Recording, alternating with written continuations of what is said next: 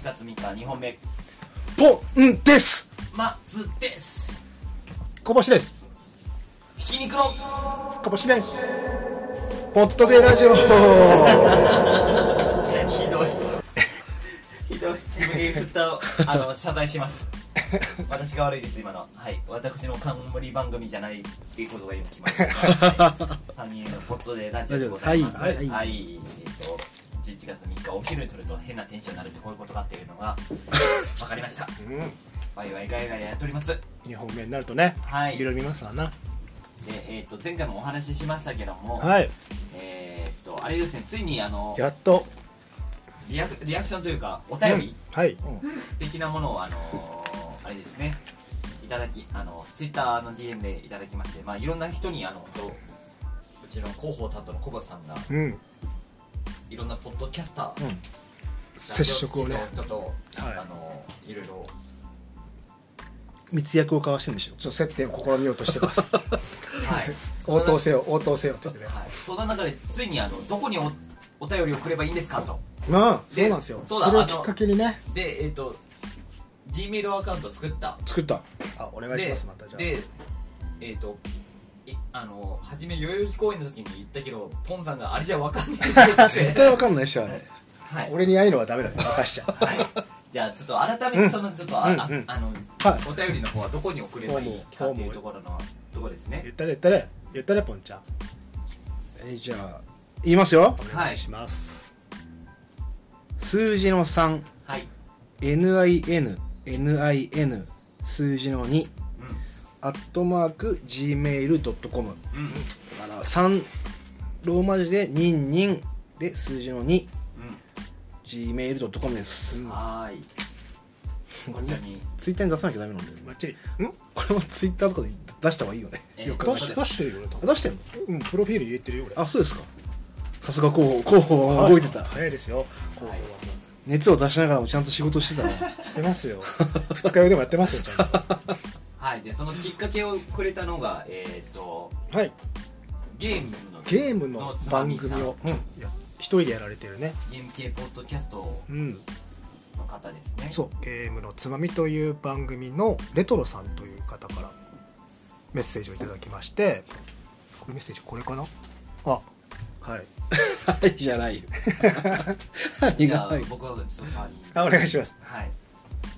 えっとまあ DM でなった中でえっとじゃあせっかくなので呼び呼びますか？あお願いします。はい。はいいいこんじゃないですか。えこんばんは。初めてお便りします。あ先日は DM にていろいろありがとうございました、えー、ゲーム系ポッドキャスト番組ゲームのつまみを配信しています。レトロです。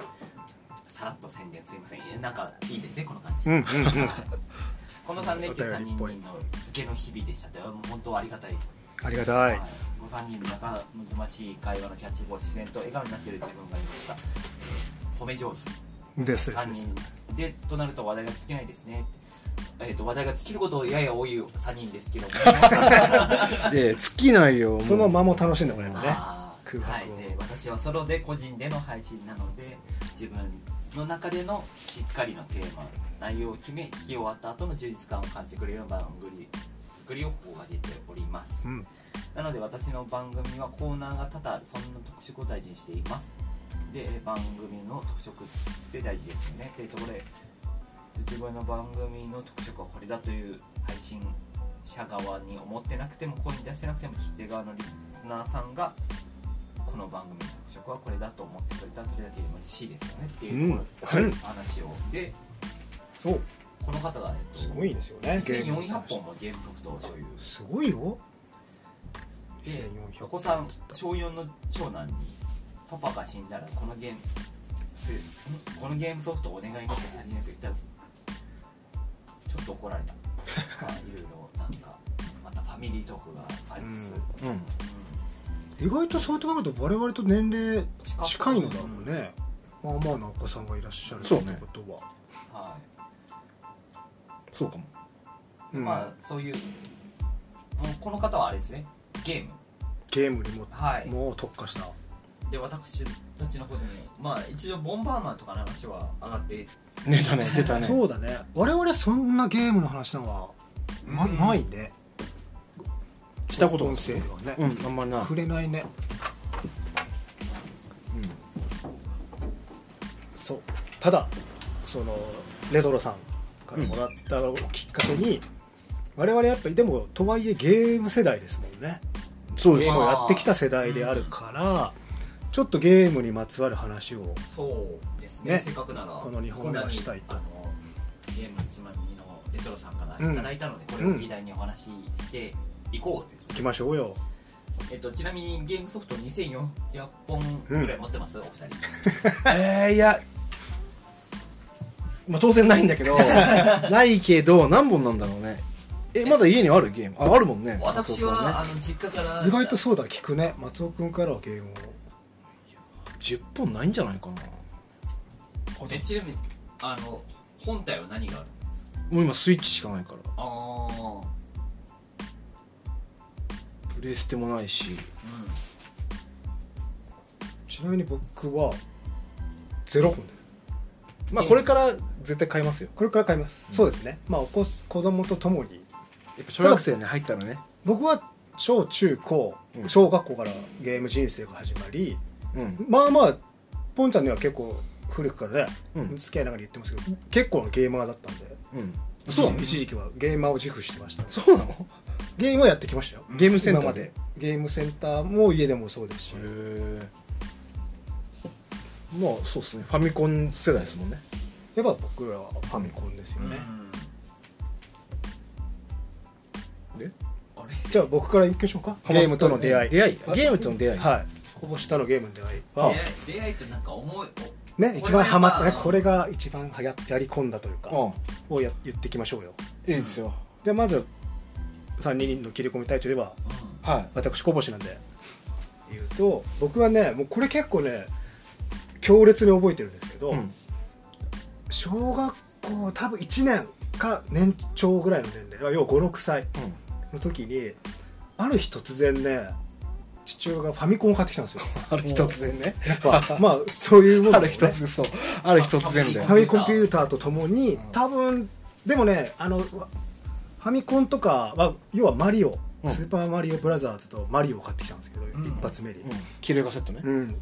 でもあの発売日を調べると、うリアルタイムじゃなかったんだろうなと思うんですけどうんうん。もうなんか突然家にすごいのが来たみたいな感じになっちゃって、うん。我が家になねったなったでも親父がやっぱ一番興奮しててもうやり込みまくってたんですよ。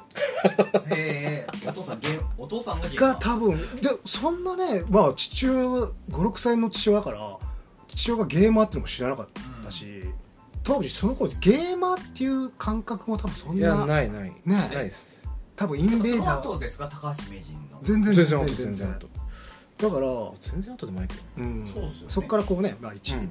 ブームになっていくんですけど、すごいのが来たっていうのを覚えてます。とりあえず。でむすごく夢中になって、でなぜかその時僕2階の部屋で姉がいるんですけど姉ちゃんと同じぐらいの部屋だったんですけど、うん。一緒の部屋で、うん。2階でやるみたいな。多分父親母親に隠れてやるみたいな感じで。お子供の部屋に来てわざわざやってたんで僕らの部屋にあったんですよファミコンが。うちしまってあったよ。ああ大事に。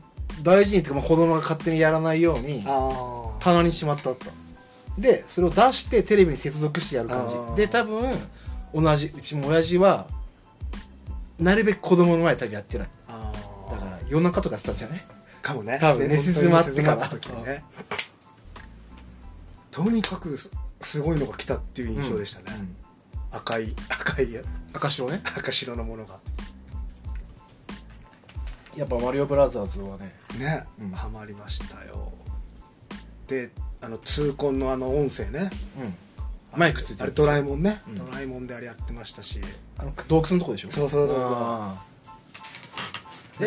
あれも知んないですか？マイクであの人生ゲームってあったでしょ、うんあったあった。ファミコンで。あっあれで歌手になるためにさあ歌う。通コンであのポッポッポーって歌わなきゃいけない ハートポッポーって歌うと、あの歌手になれる。ったね。あったねそうなんかその印象がとにかく強かったですね。消えた機能だねそういえばねああいうコントローラーのマイクってね。でも今思えばかなりいきなりね。さ あれだよね。最先端というか参加型みたいな。だ 周到しなかったねあれだけは。ってファミコン出てすぐぐらいのあのラランナーみたいなのもあったよね。マットマットを別売りで買って。ねうん。え。俺もすぐだよねファミコン出て。うん竹市場とかもそんな感じだった。あとなんかオリンピックみたいなのあったね。羨ましかったもんあんなのダンスダンスレボリューションみたいな感じでね。家なんかね。なんか早かったんだろうね。です。僕はそれが出会いでした。ほぼ一緒だな。との。ちょっと遅いかなでも俺の方が。小俺多分小1ではないね。うん。2か3とか。もう人ん家でマリオやってたもん。ああ先にね。今先に金持ちか親が緩いやつが先にファミコン持ってるからだ俺もあれやっと来た時は衝撃的だったよ。やっとうちにも でも棚に入ってるからあのおいそれと取れないから取ったのバレたら怒られるから。マジで親父いつやってんだろうみたいな感じで。あのあれハマってましたねその時あの飛行機でゼロ戦みたいなのがあって、うん。で自分ゼロ戦の FAS ほどじゃないんだけどその後ろから真後ろからカメラがあってずーっと奥に進んでいくんだけどああいわゆるベタなシミュレーションじゃないんだ。そうあの平面平面じじゃなくて奥行きがある感じ。ツインビー的じゃないんだ。そうそうじゃなくてなんかあのドラゴン倒すゲームがあったんだって。それの飛行機版。うん。で機銃と地雷で地雷じゃない機雷？あの軍艦は爆弾で倒して飛行機は機銃で倒すゲームは知らない？知らない。そう多分あれでもゼロ戦っぽかったんだよな。あタイトル自体も。そうでもないかもね。それめちゃくちゃハマってたの。そう。あとあのに最初に任天堂がしたのスポーツシリーズあったじゃん。ベースボールあテニスとかありましたね。はいはい。あれのベースボールでうん。青い方裏技があるのを知ってる？バントでしょ？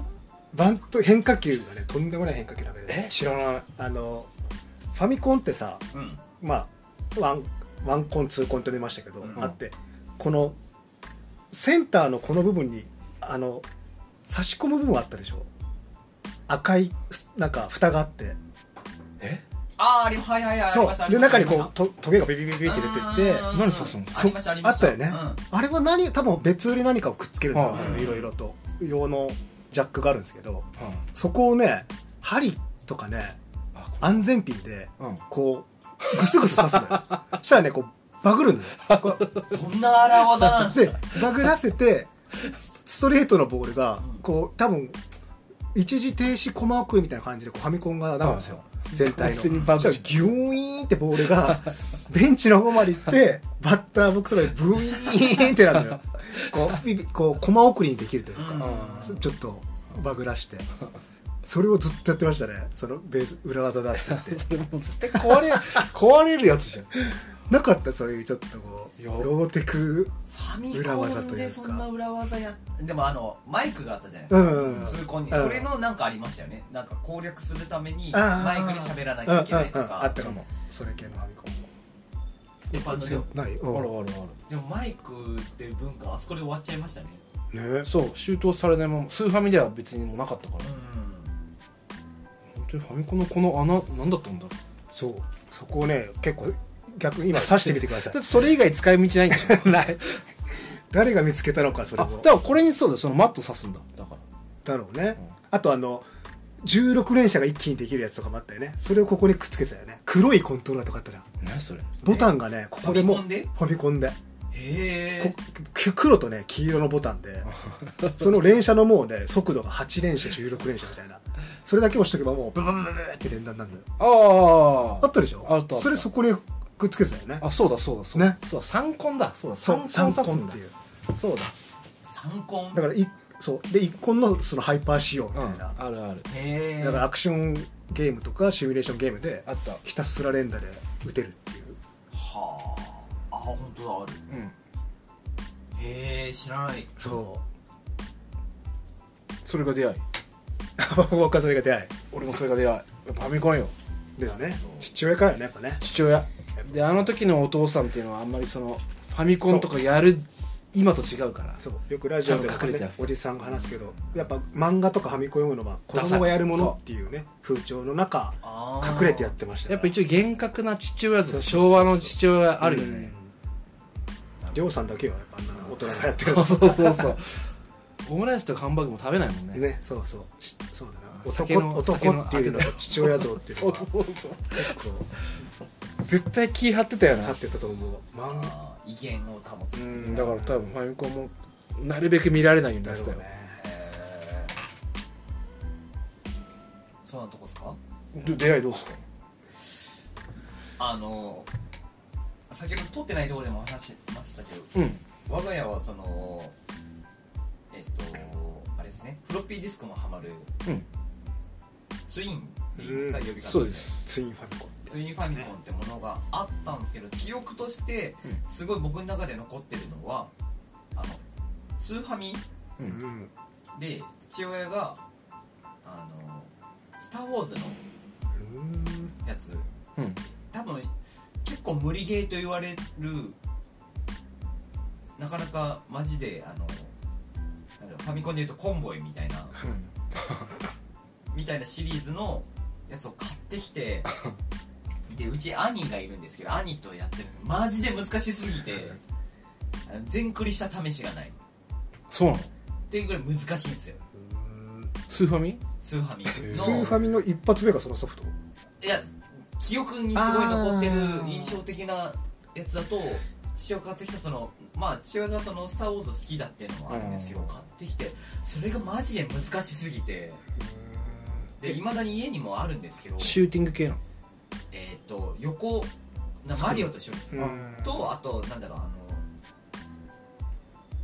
ののシューティング場面もあったりとか。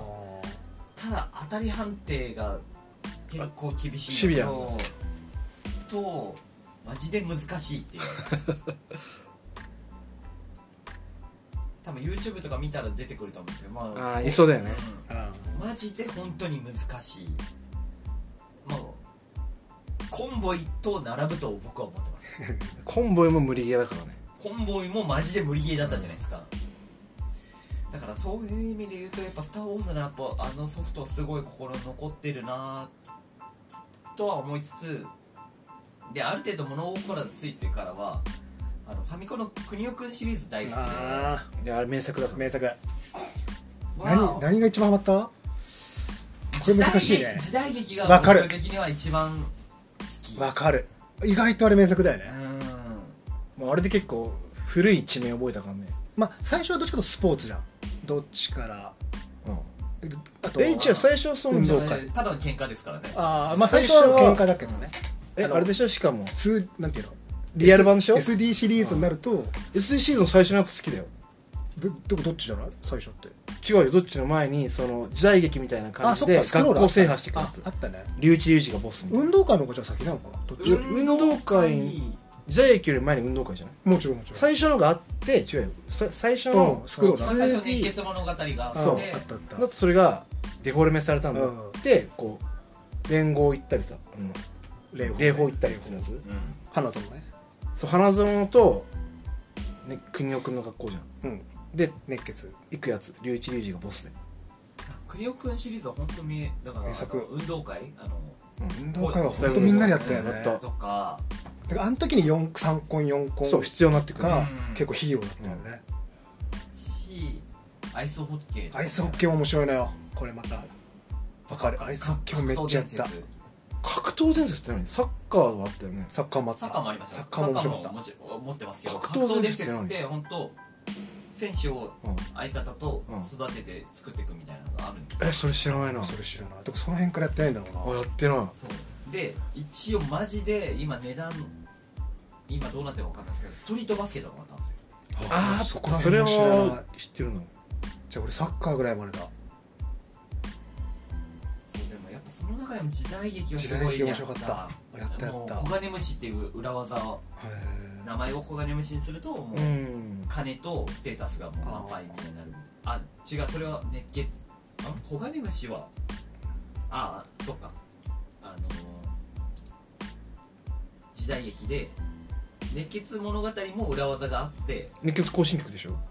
熱血物語だっけ？それパスワードだよね。そうパスワードであのひたすら何回もバグらせるっていう裏技を。え俺も一個覚えてるよルールールールーってルー貼ってやって細そマヨネリーやってたら、ん。ステータスがマックスで金が超あるみたい。なえそれでなんか店行ってマッハパンチの元みたいなの食ったりするとすげえ強くなるからひたすら敵をあとは人間魚雷で楽しむ。そう。そうそう元気来だかなんかやっぱそう思うとやっぱ国尾くんシリーズは名作だね。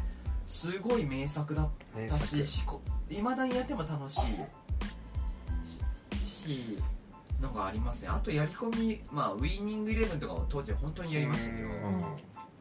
まあババンギダとか、まあ、ああいう選手をしてややるんねうんとか。人の名前？うん。ゲーム上の名前だしかも。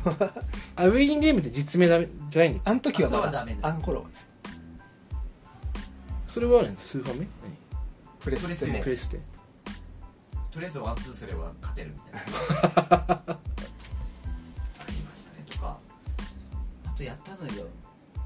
トルネコは僕はあんまりやらなかったんですけど。ああでもハマってた。沼系だよハマってる人いでもた僕は風来の試練をめっちゃやりましたあー。システムは一緒でしょ？一緒です。俺クロノトリガーだねその辺で言うとあどっちかというとそのロープレじゃないそのスクロール系だよね、うん。トルネコと一緒で。ー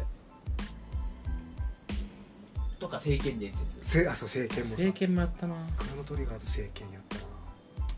ありましたねその辺。でうちの僕はあんまり RPG やんなかったんですよ。うちの兄が好きだったんでそれを隣で見てるのがすごい好きで。レベル上げさせられるやつ。あいやく単純にやってるのを見るの。うん。でしょだからあ結構うちの兄貴がやってなんだろう。まあ FF ドラクエ系もやってて幻想水湖伝とか。あの仲間が108人だっあた本当にいたやってたね。とかをすごい見てて面白かったし、まあ、さっきのそのクロノトリガーとかもそうだしとか。ですね。あとゲーム系で言うとファミリーテニスだっけな？それもファミファミコンだっけな？すごい面白いやつだったんですよね。あのそうそうそうだもんそのファミコンの初期のスポーツもののうん。審判がマリオだもんね。あーですですそうだね。あそこからマリオキャラが出てドンキーコングであれでしょ、うん。ソロデビューしたんでしょ？思うとまああとああんまり RPG やってなかったですけどあのメタルギアソリッドは好きですごいやってました。あもうその後だいぶなんか直近で感じるね。メタルギアぐらいまでいくとなんか。でもメタルギアソリッド。メタルギアソリッドの初期なんで。も俺シャバンは初めてやってた。何歳の時だろう多分俺中うん。高とかだって俺高校俺多分もう専門学生だったもんね。ワン。うん。そんぐらいだよね俺らの時。多分メタルギアってさもスネークでしょ？ううんセネク1819じゃない？もういつだったかなあれは。でももう大人だった気がする。大人というか。あれもあのその前のやつがあったから歴史はめっちゃ長いんですよ。うん。でもやっぱメタルギアソリッドはすごい名作が初リリースが多分1998年です同じように言って多分僕らはバイオハザードのバイオハザード。高校12年とかだよね。うん。初めのバイオハザードはあれですよね。あのこの正面。そうこうあれが難しいんですよ。ね、うん難しい。よくあれ真似するあるよね YouTube も。ありますゲームの動きって言ってそれこそバイオハザードはうちの弟が俺がやってるの見てたよ横で。ねえ。超あー。結ミルゲー構やってたよ。怖かったもんね最初。あの辺の時に日暮らしとかああいうのも流行ったよね。ちょっと怖い怖い系の。アニメ俺それ見やってない。日暮らしの日中暮らしとかなんかいろんなそういうタイトルがあるやつ。えそれは何？そのノベル系なの？なんとか廃病院とかなんかああいうあれとは違うの？あの音切りそうとか。あでもそうそうそうあ音切りそうとか。音切りそう懐かしい。あったね。じゃあノベライズっていうか選択して物語をやっぱ音切りそうですそしたら。そうだね。音切りそうは有名だね日本ならでは多分、ん。そうだね。ろ音切りそうかまいたちの夜。うんそうそうそう。あが小学スーファミでしょあれ。うん。だから。最初スーファミだった。ね結構夜友達ん家でみんなでやってー質問いいですか？たはい。ときめもやった人あー。ですかときめも俺はやってないんですけどと俺はミルゲーはしてましたよ友達のやつえーもう俺はもう多分あの時高校だもんね。をうん。だからちょっとねそこまで行くとやべえよっていうなんか まだあの年齢はねああいう風潮。こち亀でちょっとややってもいいんだって感じだった。ああそう。まだあんまあっこ触っちゃダメ。俺も全然やってこなかったんで。あでもあれも一大のブそうだね。あれプレイステーション？ーもうプレステだと思う。あれの前に多分 PCFX っていう超レアなハード機があってそれをうちの地元の、まあ、会ったことあるあのうん。ボスがうん。唯一買ってましたけどね。確かに。もともとちょっとあれエロゲーだもんねパソコンの方のそう。とんでもないエロゲー。ああ当時めちゃめちゃスクロールでね。エロゲーありましたね。ね。あれの派生だもんね多分。だってゲーセン行ったら脱ぎ麻雀みたいなやつ。うん。脱ぎ麻雀。おじさんがめっちゃやってましたもん、びっくりするエロゲーあっ目ちうん。目真っ赤にしてた。びっくりするエロゲーあったよね。あったよ。あとさなんか陣地取りみたいなの分かる？こう自分でラインをこう雲みたいなのがビーンって動いてこう取るとここが見えてくやつ。ああこうもう本当に平らなはい草ってなるはいはい筐はいは体みたいないはいはいゲーセンそありましたありましたうでこうこのウィーンって出てって端から端まで行くとその場所を陣地取れるから、うんそこの下の絵が見えるのようん大体それが女の体だっあああったかもあったかも。あれめちゃめちゃやってました俺。50積んで。裸が見たいがためにこう。めっちゃ積んでやってた。あそれと俺上海超得意なんで。あ上海めっちゃやってましたね。エロ上海ですか？エロ上海の。マジで。あの時上海も一緒にねこうめくれていくと どんどん隙間が出てくる。今日あの娘さんいらっしゃってますけど大丈夫ですか？そんな話。お父さんあんなこと言ってたよって言われたらもうアウトそうだね。もうちょっと分かると思うんだ言葉が。それこそ今娘がゲームやってますんであとあれもあったじゃんあれなんだっけ？あの加トちゃんケンちゃんとかのうんゲー PC ムあった。エンジン。PC エンジン。あれもね好きだった。短い期間でしたけど。うんゲームのデバイスもいっぱいゼルダがね PC エンジン発祥なんで。そう。ゼルダは確かそうですよ。PC エンジンワン？とかうん。そうなんだ。ゼルダはデビューそこです。うちにセガサターンありますけどその後ドリームキャスあったね。ドリキャス。ト XBOX うん。そう。3DO とか64も今64そう64 64セガプライムでしたけ？どなんだっけ？セガドライブ。セガメガドライブ。メガドライブ。あーメメガドライブ。はいはい。64すごい名作多かった印象はあ俺る間違えてメガドライブのソフト買ったことあるもん。クソ高かったよね。高かった。23万とかしてるね。えー、ああでかいしすごい。え違う。メガドライブのそんなでかくないでしょ。え？そうなの？けす箱がとにかくでかかった時期あったよねカセットが本当に A4 ぐらいあるやつはあったよ。ああなんかあれなんあれゲーセン仕様ね。そうゲーセンのロムをそのまま全部 その持ってきたみたいなやつ。すんごい高いのあった。ちなみにゲーセンの思い出のソフトはあります？やってた。ゲーセンはねあれマイケル・ジャクソンのうん。なんかマイコー？マイコマイケル・ジャクソンが敵を倒してくのゾンビとかをそんなやつあったんですか？でゲージが溜まるとムーンウォークしたりして踊んのよ。でへポーってやると敵がバーンってそれに死ぬ。超必超必殺技がそれだから。えへえそれも結構あのコイン小銭積んでやってましたよ。なんて名前なんだろうね。スリラー伝説とかかな。マイケル・ジャクソンゲーム。へえそんな知らない？マイケル・ジャクソンのゲーム。わかんない。あそうですか。え？ムーンウォークで倒していくの人。そうそうそう本当に。本当に踊って倒していくなんかそういうコラコラ動画みたいなんで見たけどそれがじゃあ本当のゲームなの？いや本当にゲームあったよ。黒いスーツと白いスーツの人。痛恨は黒いスーツ。痛恨というか。えもともと魔界村とかはアーケード？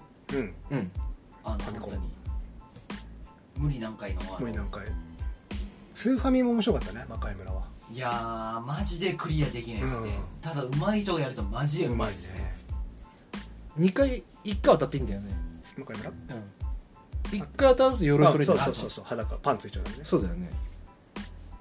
ツインビーとかもそうですね。ビーもやったな。普通シャランシャランってやりますよね 白い鈴ね。ら僕の中でアーケードゲームとあのメタルスラッグがすごい。メタルスラッグって何？わかるそれは。アーケードだったメタルスラッグ横スクロールのの戦争系だね。戦争。銃。ああゲーセンだったやつ？ゲーセンゲーセンすごい戦車の形のやつ。あとあとかなんか乗ったりとか。はいはいはいはいありました。あれもやったメタルスラッグはすっごいやりましたね。あの戦車のデザインとかもいいしねなんかね。うん。やった。スストリートファイターもねベタだけどやっぱ。ワン？ワンワンってあのあワンじゃないボタンがこんなでかいやつだよ。す市長の方ね。ハガーの方ね。格ゲーも難しいですからね。確かそうだから僕はねだからハマったやつは、うん。まあ、ハマったというかすもう小学校からやっぱねえ一番やり込んだやつ？やり込んだ。キャラがやっぱもう決まってましたね。うん。もうねひたすらシミュレーション。信長の野望三国志。じゃあ光栄系だ。光栄。光栄の分はとにかく買ってて。あ武田信玄のやつもあったしあもうあれをずーっとやってましたね関あ関ヶ原もあったよね。関ヶ原もあった。三国無双とか竜子とやりました。三国無双。あ無双まで行くともうだいぶ後よ。無双だってアクションゲームになるかあれは好きで確かに。やり込んでらあれも面白く確かに。シミュレーションも本当やりました。わもう信長の野望とかは超ヒット作だからいまだに出してるでしょ。今やってる。東洋しまくってたもん 諸外国行って。あれやっぱそうだよね。戦うよりもさこう徴略系にはまるよね。なんそかね。うでまあ内政とね、うん。軍事と外交っていうこの3本のそう。ややっぱねやり込みポイントがあって。やっぱね軍の強さじゃなくてねこう政治力と本当に裏切りとか。これ本当にこうだったんだろうなと思うよね。あ 裏切るのよ。ー地形のゲーム全くやってこなかった。多分だからファミコンでやっぱであるよね。人格形成というか。あキャラキャラが。で僕その延長でもうねセガサターンとかドリームキャストの時はもうサカツクあとー野球チームを作ろうとコンビニばっかやってました。懐かしい。何コンビ？ニってコンビニを作ろう。経営作ろうシリーズ。えもうた楽しくて。シリーズめっちゃありましたよね。そうあの頃ちょっとハンバーガーショップとか。ひたすらね夏在庫がね在庫仕入れてた。あ できるアルバイト雇って。夏ね夏い。いでしょ？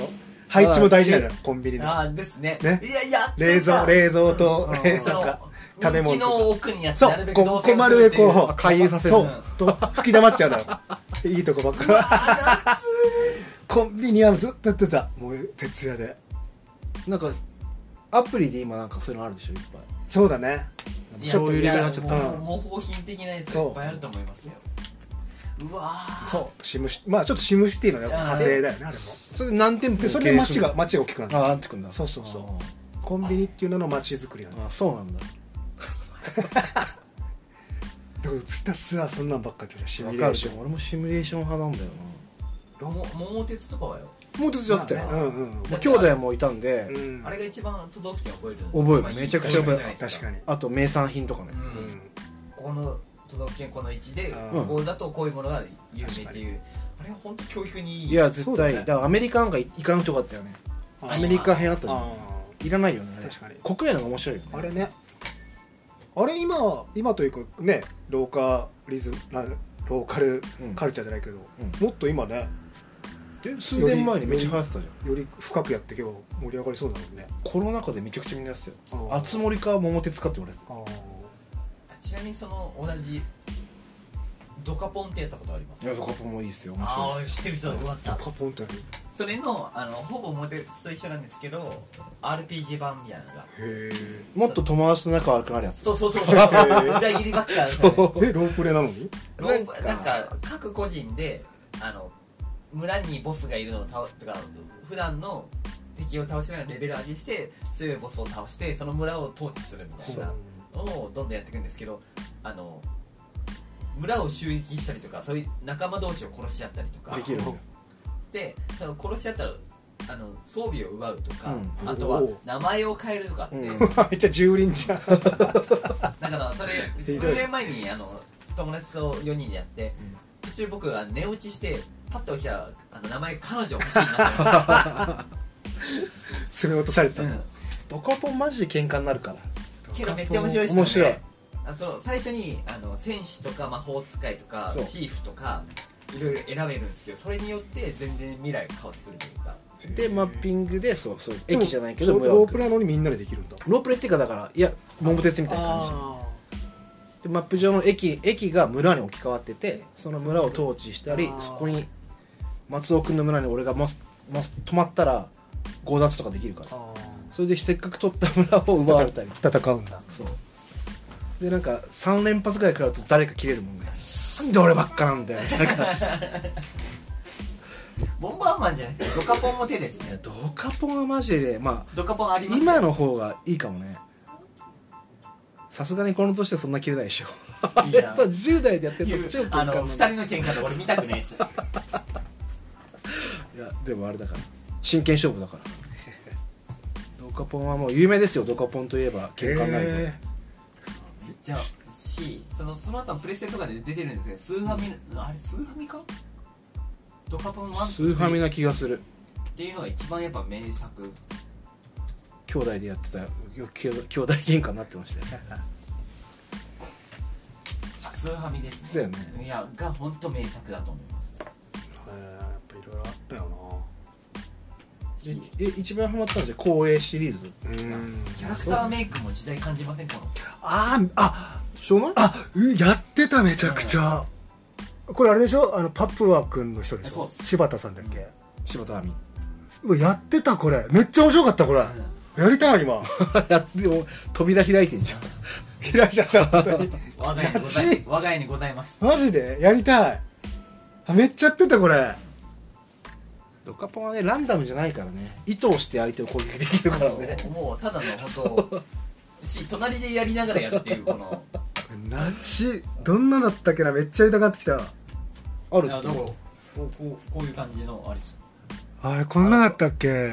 まあなんかすんげえよそのじゃんけんみたいな感じそのジャケは覚えてそうそう。るあとフロントミッションも超ハマフロントミッション、まあ、まあ、シミュレーション RPG だロボットシリーズのね要はちょっとカスタムもできるね。腕とかを。そう。頭胴体。まあいわ見てゆるマスゲーム。5個選べる。はいはいはい。でもタクティクスあると一緒。あの、ファイナルファンタジーの。僕はもうちょっとあのラフになった方をやってましたねうん。64でやってたあ録音も出たんだタムロボって。そうそうそう。めっちゃやってたフロントミッションも。え。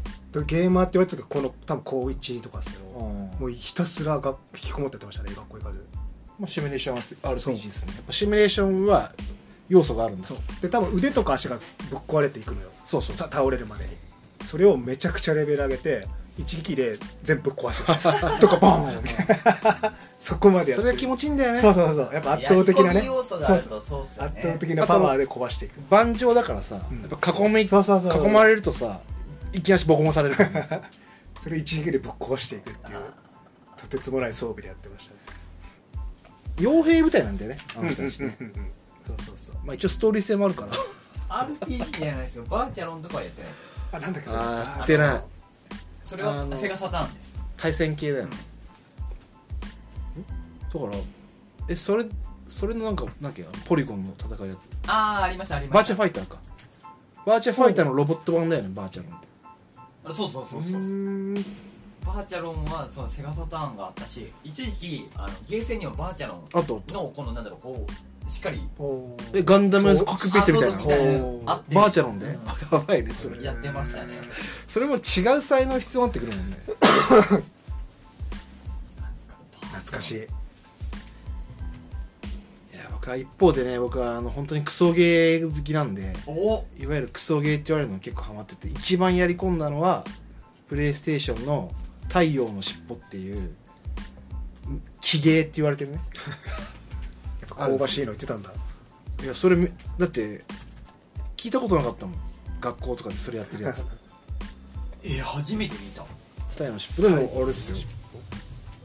何それ初めて見たこれでもあのプレイステーション1だからさまだ90年代でしょ？もうオープンワールドですからねこれ。えオープンワールドなの？オープンワールド。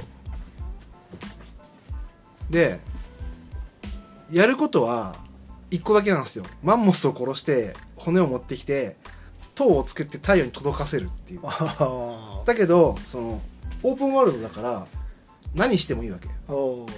でひたすらあのチーター狩り行ったりとかしてもいいしあと世界の果てまで歩いていってもいいんだけど 寝ちゃうんですよ夜になると。ああこの人がね。そうもう充電切れちゃうんで。お一回その空白な時間が起きるの。何もできない。ただ寝てるのを見てるだけそれでそこに動物が来ちゃうと。その時間軸は実際のとは違うんだ。いや一緒ぐらい。ああやっぱ夜5時はできないってことじゃんああそのまあこの中の早いよ。一日のスピードは速いけどそのこのゲーム内で夜になると寝てる数分間は動けないから 動物が来ちゃうと殺されちゃうんでああ。安全なところにいなきゃいけない。結構こだわり要素あるねちゃんそとう。であの南の果てまで行ってみようと思ってずーっと南に行って海も入れるから。ただ海で寝ると溺死する。もうそりゃそうですそう。っていうやつで。結構作り込んでんだねで逆にだからなんかあの目的がある人はできないって言ってみんな諦めちゃうんだよね 目的ないやつは永遠と時間過ごせるから。しかもなぜか和菓子を食うのよ。なんかサバンナみたいなとこに和菓子がポンポンポンポンしてて それを食って強く強くなって世界観破綻してるでめっちゃファンの人はこれ聖地があってその和菓子を京都の釣り屋釣り屋さんとかそういう和菓子屋が本当にあってそこの練り切りとかの和菓子を置い置いてあるのそのサバンナにだからめっちゃコアなファンはその釣り屋さんに聖地巡礼行くっていう。えーなんか今見たら太陽の尻尾のあの、うん。クソゲーな人インタビューですぐ寝るすぐ死ぬ。そこまでをいける。原始の世界を楽しもうと思うことができたのな。らこのゲームはクソゲーでなくなるはず。そうなんですよそこのそこのね壁越えるまでがね。これめちゃくちゃハマりましたね。本当に相当やってましたよでもそういうなんてクソゲうん。ーマイスターいそうだよね。いやいやっぱそうね。だからレトロさん逆にゲームのつまみさんね何返しましょう、ね。ゲームのつまみさん持ってるかな太陽の2400本だったらもう、ね。持ってんじゃない？メジャーメジャータイトル志向なのかマニアック志向なのかによって変わるけどねだろうね。レトさん的にあのベストオブクソゲー。もしかしたら喋ってそうだけど。うんあるかもそうだね。も。うさすがやる企画ではあるだろうね。私たちのクソゲーで言うとあの太陽の尻尾を これはもうマイスター的に。知ってますかっていうのも込めて。絶対知ってますよこれは。だから俺的には「スター・ウォーズ」のやつがマジで難しかったんで。ねそうか。初期の俺オープンワールドだと思ってるから。ねで最近近しいものを見つけたんですよ。それがグリーンヘルっていう。グリーンヘル知らん。なんかジャングルでサバイブしていくってやつでそれもあの体力と気力と睡眠とかがパラメータがあってそれがやっぱなくなると死んじゃうからあ常になんか食い物探したり安全に寝れる場所ーあと汚い水飲めないから火を起こして煮沸したりで。あのサバイブ系ですすっねごいそのサバイブしか大変で全然ゲームが前に進まないんだけどそれも結あ構それもスイッチなんだ。そう。ただこれ問題あれそれ10本のうちの1本じゃんそれ10本のうち1本やってんだねそういうのいややっぱそういうの好きっすねやっぱ。そのまあでも俺もそういうの好きかもな。根詰めてあるやつなんか。あの時間が溶けてくやつ。そうそうそう。俺めちゃめちゃこれやりながら佐久間さんの「オールナイトニッポンゼロ聞くの一時期私服だったもん。もうとりあえずそのゲームも慣れてくるとあんま音ちょっとあればいいのよ。あー。獣の声だけ聞こえ物る音だけ聞こえれば。横でもそれ流してゲームを消消音にして。めちゃめちゃやってたそれ。いや初め2人のトークが物静かだった。ら ちょっと心配だったんですけど。ええやっぱなんだかんだなんだろうねのゲームはね。通ってるうん。文化ですからね、うん。逆にドラッケーとか出てこないんだね。いやもうまあ名作すぎて、そうだね。話すまでもない。い話すまでもそうだってあれじゃないよく言うそのあのドラクエも FF も何が一番良かったみたいなとこがあるじゃないですか。うんまあそれで言うと俺全然やってないから分かんないけど。俺もロープレやってない俺もん。も分かんない。うん。だから逆に良かったです。よ 下手したら今殴り合いの喧嘩になってるかもしれないローいや絶対うん。6だからみたいな。確かに。うんあそああの二大トークはなかなか入りにくいよね。ちゃんとやってないとキうん。ャラクター名ああなんとなく分かる。いやそうアトロクでも詳しすぎるもんな浦谷さんとか。FF? あの FF に関しては。いやパパ最高だよみたいな。あもう分かんない。分かんない。わかんない俺も。だから意外とただ単純に好きなやつをうんお互いに話すだけで一番 平和なやつだとか言っえロープレってじゃあクリアしたことある？たないことはないですようんさすがに。うん俺ドラクエ3俺もドラクエ5かなあの天空の花嫁そうビアンカだあれは面白かったやっぱ。聖剣伝説かな？真面目にああ聖剣も面白かったね。聖剣3大好きだったんで。俺も聖剣3だ。スーミでしょ？あ3あだから鳥山明の邪剣の時で。あれ？いや鳥山明さんじゃないと思います。あれ？クロノトリガーかクロノトリガーそうか聖剣は違聖うか。剣は自分でジョブチェンジとかしてそうだよね。聖剣も面白かった。ロープレなんて数えるほどしかクリアしたことないな。ゼルダのスーパーファミコンのやつクリアしたよ。ああ僕もそれをやりました。あれは名作ですね。ね名作だよね。マジ名作。ロープレって確か本当ゼルダってみんな名作っていうよね。あのだって今のやねつもすごい面白い。みんな言いますねね言うよねマジで時間がなくなる。やってみたいなと思うけど。それこそスイッチとかじゃないそう。絶対。やってみようかなじゃあ。じゃああの 音声だけのゲーム配信したらいいんじゃない？ですか超つまんないよね。音声のゲーム配信って。ポンさんがただ「おおー楽しい!」って言いながらやってるのを配信するっていう。出てきた。なんか出てきた。さすがにいないねポッドキャストでゲゲーム配信してる人はね。いやだって誰得よっていう。レトロさんにそれを提案してあげればちょっとそれやってみてくださいって。いないっすよ。いやーでもそのえデカポン？ドカポン？ねドカポン？なんでカブツになったんですかデカポン？てかもういやめっちゃやりたいそれ。本当。す今度すぐ行っていい？家。じゃあ ボンバーマンがてら。ちょっとレトロさん交えた4人。まだ会ったこともないと急に。めっちゃやりたいそれいや本当に喧嘩になるよあれは。ハマった確かにそれは。いやハマるよね。ドカポンはのハマりますよ。あいただきストリートってちょっと似たやつもああるんあったね。あったね。もうちょっとマイルドにしてるけどね。あとまた話しちゃうけど前もちょっと多分ナチ話で話した、うん。なんだっけな。カンペンの話です半熟卵じゃなくてあーなんとか卵。えっとね半熟ヒーロー。半熟ヒーロー。半熟ヒーロー。音楽で何聴かせるんだっけ？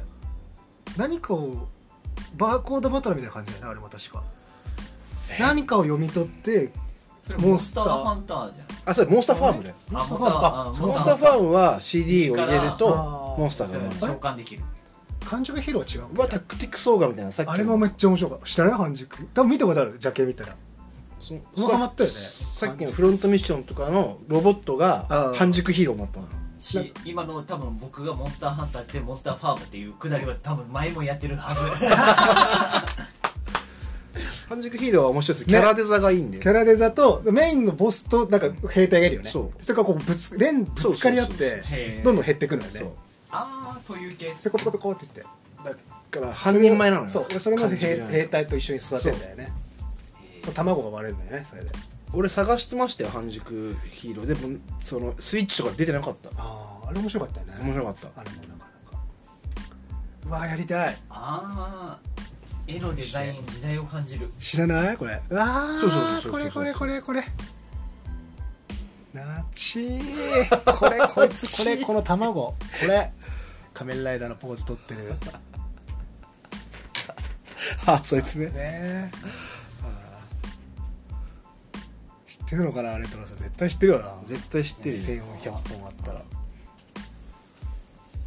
次は交えてお話できるよもうついていけないだろうね。ついていけない。本気出されたら。何を言ってるんですかの話そうだろうね。そのデザイナー誰か知ってますかぐらい。あーそうだよね。あそこら辺までいきそういきそうだね。ー僕らだと高橋名人ぐらいしか出てない高橋名人のあのライバルいたよね。いた。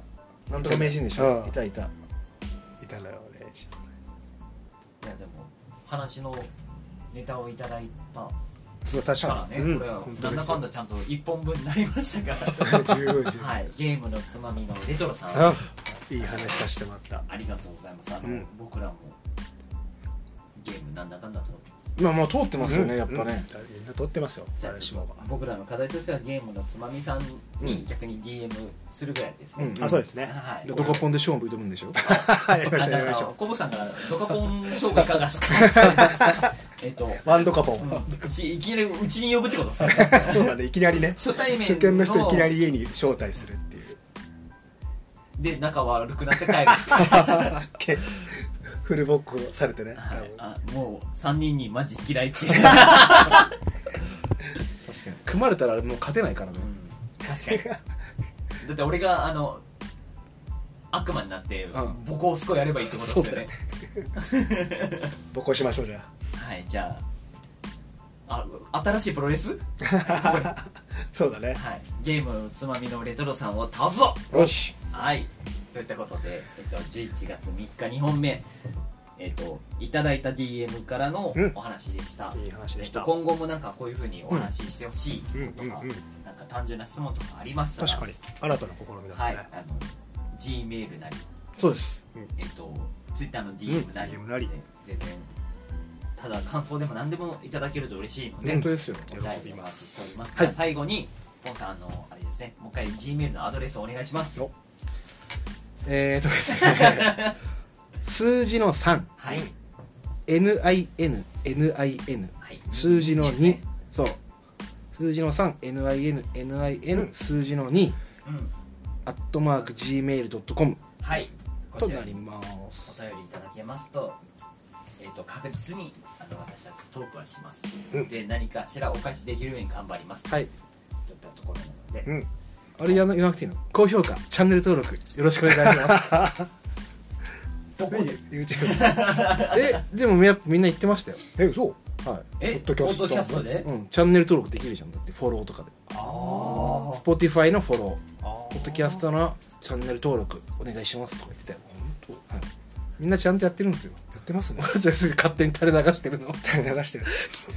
そう？聞いてくれみたいな感じまあ僕らは寿司三昧スタイルあ そうそうそうはい、なんでまあうん。メールください。はい、お待ちしております。じゃあ今回はゲーム話でした。ありがとうございました。どうーす